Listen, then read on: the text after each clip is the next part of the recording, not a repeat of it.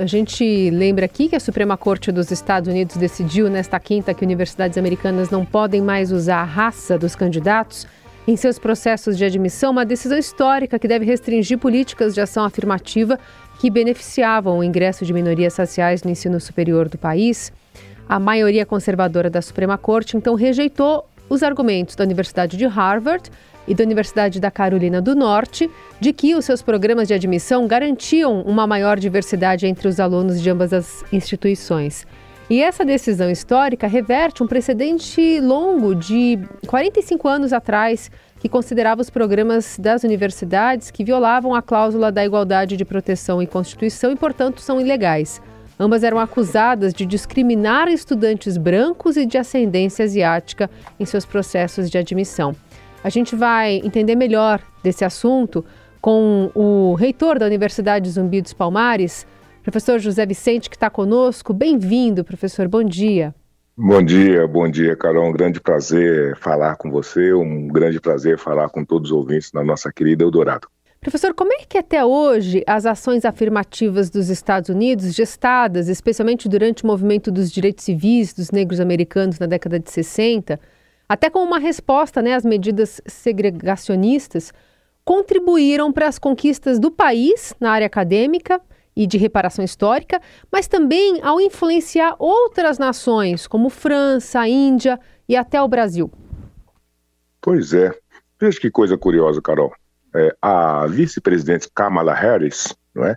ela é formada, é uma mulher negra e é formada originariamente na Universidade de Howard, Howard University é uma universidade aí no coração é, de Washington e é uma universidade negra e que ela se constituiu justamente dentro da perspectiva do apartheid para ser uma alternativa de inclusão e formação dos, dos estudantes negros. Então, veja, não fosse as cotas e as ações afirmativas nos Estados Unidos, talvez nós não teríamos a vice-presidenta dos Estados Unidos. Então, para dar uma dimensão de quanto foi importante as cotas, as ações afirmativas que ao final permitiram que os negros, mesmo dentro de um processo de apartheid, pudessem é, exercitar né, o direito é, constitucional de realizarem-se como pessoas e como cidadãos, e com isso acessar a educação. Então foi primordial, tudo que nós vemos, tudo que nós sabemos dos Estados Unidos, sobretudo dos negros americanos, nós sabemos porque eles tiveram a oportunidade, primeiramente,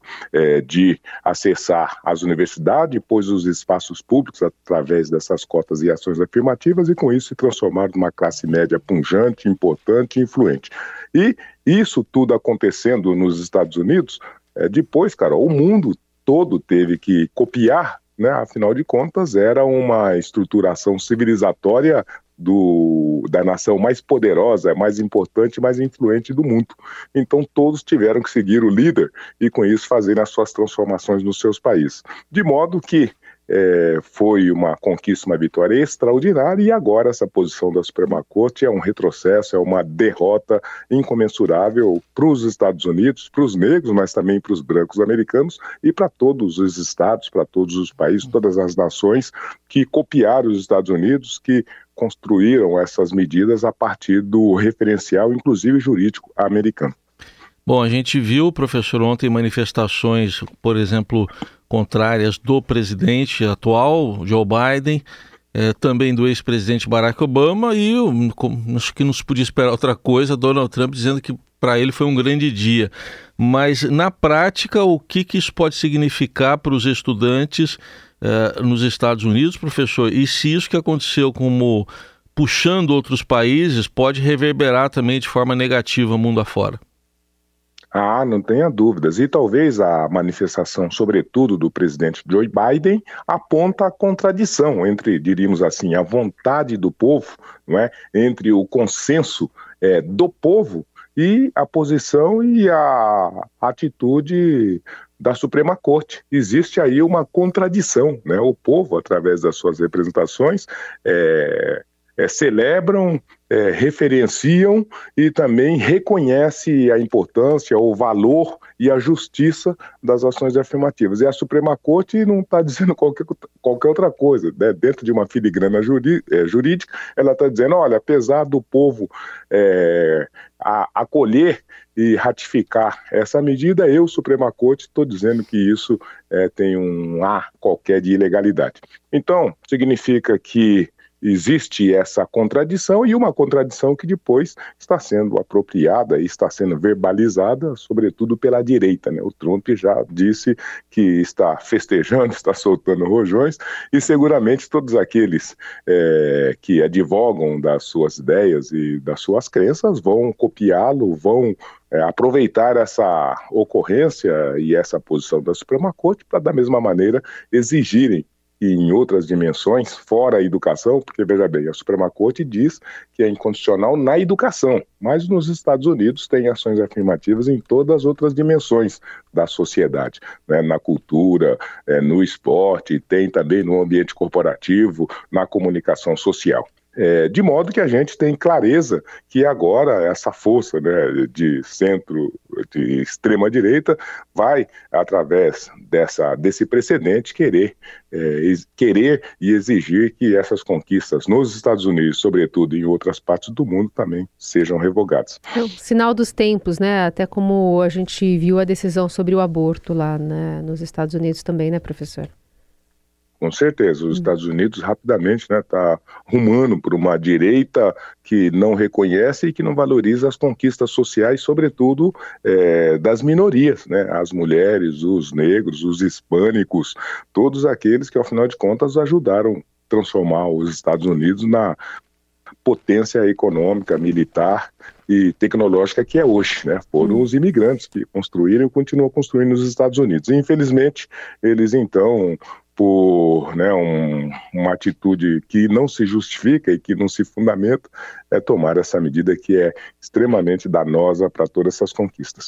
Professor, as alegações da Suprema Corte de que as cotas violam a cláusula de igualdade ou de proteção da Constituição, eh, e aí, portanto, por isso que elas são ilegais, em parte justificam porque os Estados Unidos não têm cotas raciais como o Brasil, e eu gostaria que o senhor fosse didático na explicação de uma manifestação que a gente está vendo desde ontem é, em relação a essa decisão. Muitos, muitos brasileiros que olham essa situação e falam: Ó, oh, tá vendo?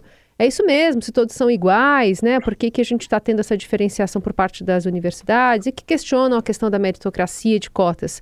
Mas eu queria entender e deixar claro aqui para o nosso ouvinte, por exemplo, por que, que a gente consegue, no contexto brasileiro, ter as cotas e elas serem justificáveis?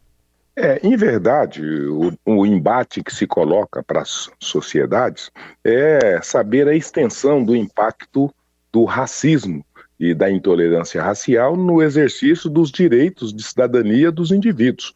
Né? Então, a questão é a seguinte: uma sociedade extremamente racista e que é, se estruturou em cima do ódio racial e que determinou o ódio racial como limite de acesso aos direitos, como foi, sobretudo, o apartheid americano, né, em que os negros, né, tava, a legislação determinava, olha, os negros eh, não podem entrar nos ônibus, os negros não podem entrar nos espaços públicos, os negros não podem entrar nas universidades. Tinha uma lei que dizia que isso era é, é, é, que dizia que isso daí não era permitido. Então, numa sociedade que se constituiu tendo o racismo e a discriminação racial como fundamento, é lógico que as pessoas, então, é, têm um tratamento diferenciado, têm é, os seus direitos limitados por conta da sua cor, por conta da sua raça. E isso acaba se transformando numa ação, numa atitude, numa política, numa construção que distingue e seletiva as pessoas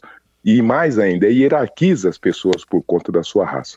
Então, é da natureza dessas sociedades essa distorção. Os direitos não são, não são acessados e não são garantidos de forma igualitária. Logo, o Estado precisa construir medidas, precisa construir políticas para que esse direito possa ser equilibrado.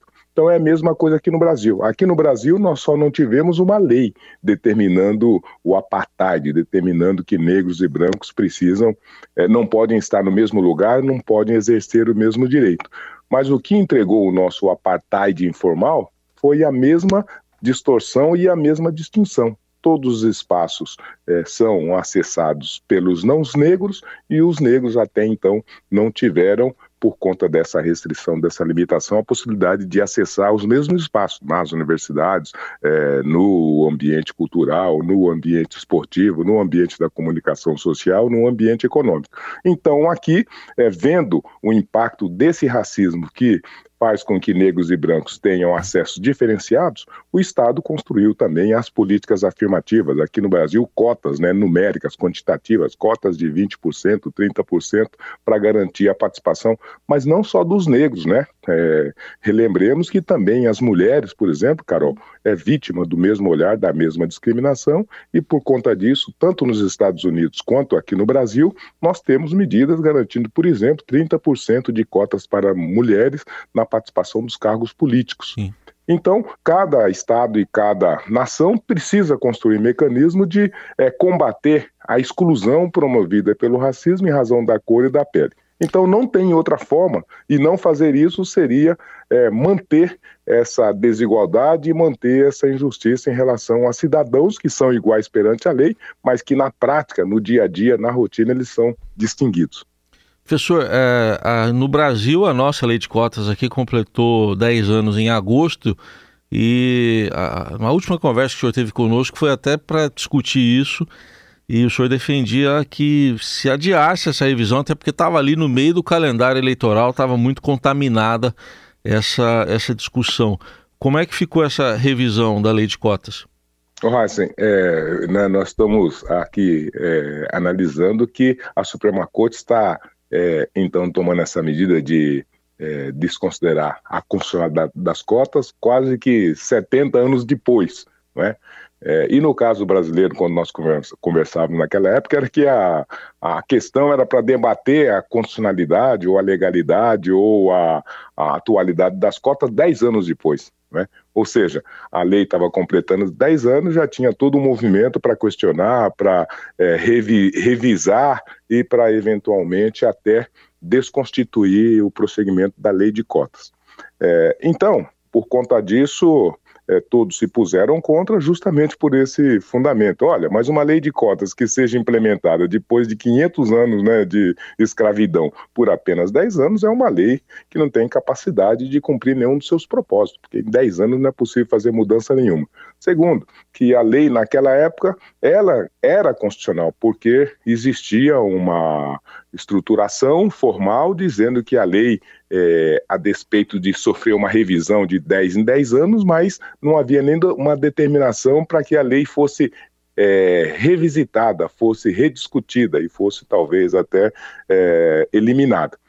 É, hoje eu penso que é, houve, houveram avanços mais significativos no sentido de constituir essas medidas como importantes, necessárias e talvez até permanentes, tendo em conta que, junto com as cotas, tanto nas universidades quanto no serviço público em especial, a, o país, né, a sociedade, o Congresso ampliou essas ações, trazendo também as medidas afirmativas né, de inclusão de negros na política, por exemplo. Agora os partidos têm que ter a presença de negros, têm que disponibilizar disponibilizar recursos para os negros. Nós vimos agora recentemente que o presidente Lula ainda disponibilizou uma medida garantindo 30% da presença de negros nos cargos comissionados e tem negros ministros, tem negros nas assessorias, coisas que tais. Ou seja, é, no, na atual conjuntura e num governo progressista que tem um compromisso e que tem muita é, sensibilidade para essa questão, nós temos bastante convicção de que as cotas e as ações afirmativas, além de mantidas, serão fortalecidas e talvez até ampliadas. Então, eu acho que pelos próximos quatro anos nós não teremos dificuldades. Mas como nós estamos vendo com a Suprema Corte Americana e como estamos vendo com os demais movimentos no mundo, é orai e vigiai, porque ah, os extremistas a todo momento querem tirar os direitos e as conquistas sociais dos grupos minoritários. Minoritários, digamos, do ponto de vista político, lembrando que o negro brasileiro é a grande maioria dos brasileiros. Exato. E nos Estados Unidos, não, né? Em relação à população em geral, é, Carol, 14, 15%, é, é, né, professor? É curioso, né? Os negros americanos são 13%, uhum. né? E os demais asiáticos e hispânicos são ali é, 5, 6%. Uhum. Então, até do ponto de vista quantitativo, né? É, 13% de negros nas universidades americanas não faria qualquer mudança estrutural é, nessa manutenção e nessa administração é, das igualdades de acesso, entendeu? Uhum. Mas ainda assim, por uma questão mais é, é, ideológica, a Suprema Corte agora mais endireitada, né, com a presença mais forte dos conservadores, dos direitistas, foram revisar um tema que seguramente não deve ser esse a preocupação nem a prioridade dos Estados Unidos nesse momento. Professor, e assim como nos Estados Unidos, as universidades é, tem se mostrado a favor, então, já que, ou pelo menos como uma forma de saída, já que vai ter que ser é, respeitada a decisão da Suprema Corte, mas que se mantenha, por exemplo, uma seleção que leve em conta o perfil socioeconômico. Aqui no Brasil é muito clara essa divisão, então, quando você faz a separação pelo perfil socioeconômico, naturalmente a gente tem maior parcela da população composta por pessoas negras. Nos Estados Unidos, fazer esse filtro também pode ser uma forma de continuar atendendo essa população?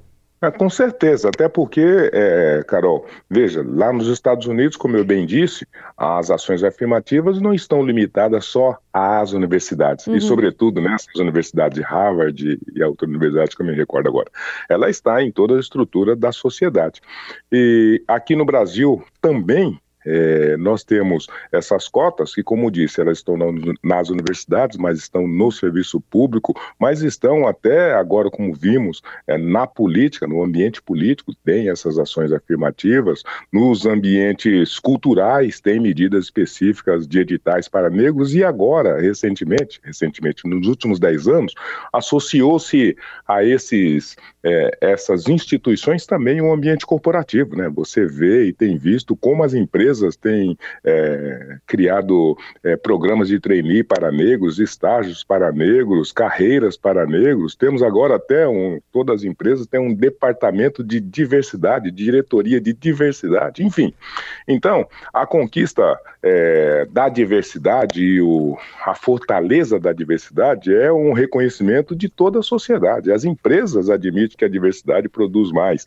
Né? O, as próprias universidades, olha, numa universidade que precisa criar, que precisa de inventividade, é lógico que a diversidade de pessoas, de visões, de raças, de cores, de etnias, é um componente é, importantíssimo para fazer essa criação, essa invenção. Então, por conta disso, a diversidade é um valor. E se é, ainda que a Suprema Corte diga qualquer coisa ao contrário, uhum. essas instâncias e esses espaços vão continuar praticando a diversidade, porque é a diversidade que cria. Né? Imagine você é, num país globalizado e num país agora digitalizado, né? as pessoas trabalham de várias partes do mundo, aqui, lá da China, da Índia, do Afeganistão, as pessoas estão juntas produzindo um produto nos Estados Unidos, no Brasil ou na Europa. Hum. Enfim, então, a diversidade é um valor, a diversidade é, constrói valor e a diversidade ainda é, promove acessos e igualizações. Então, por conta disso,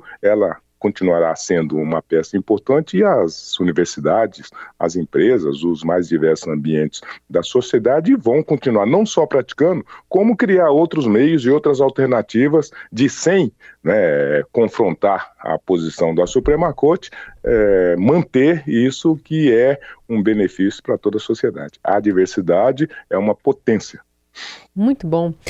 Professor José Vicente, reitor da Universidade Zumbi dos Palmares, sempre um prazer conversar contigo. Um bom dia, viu? Boa sexta-feira. Eu, Carol, eu que agradeço e cumprimento de novo você, Dourado, por estar sempre antenado dessas grandes causas da nossa sociedade, do nosso país.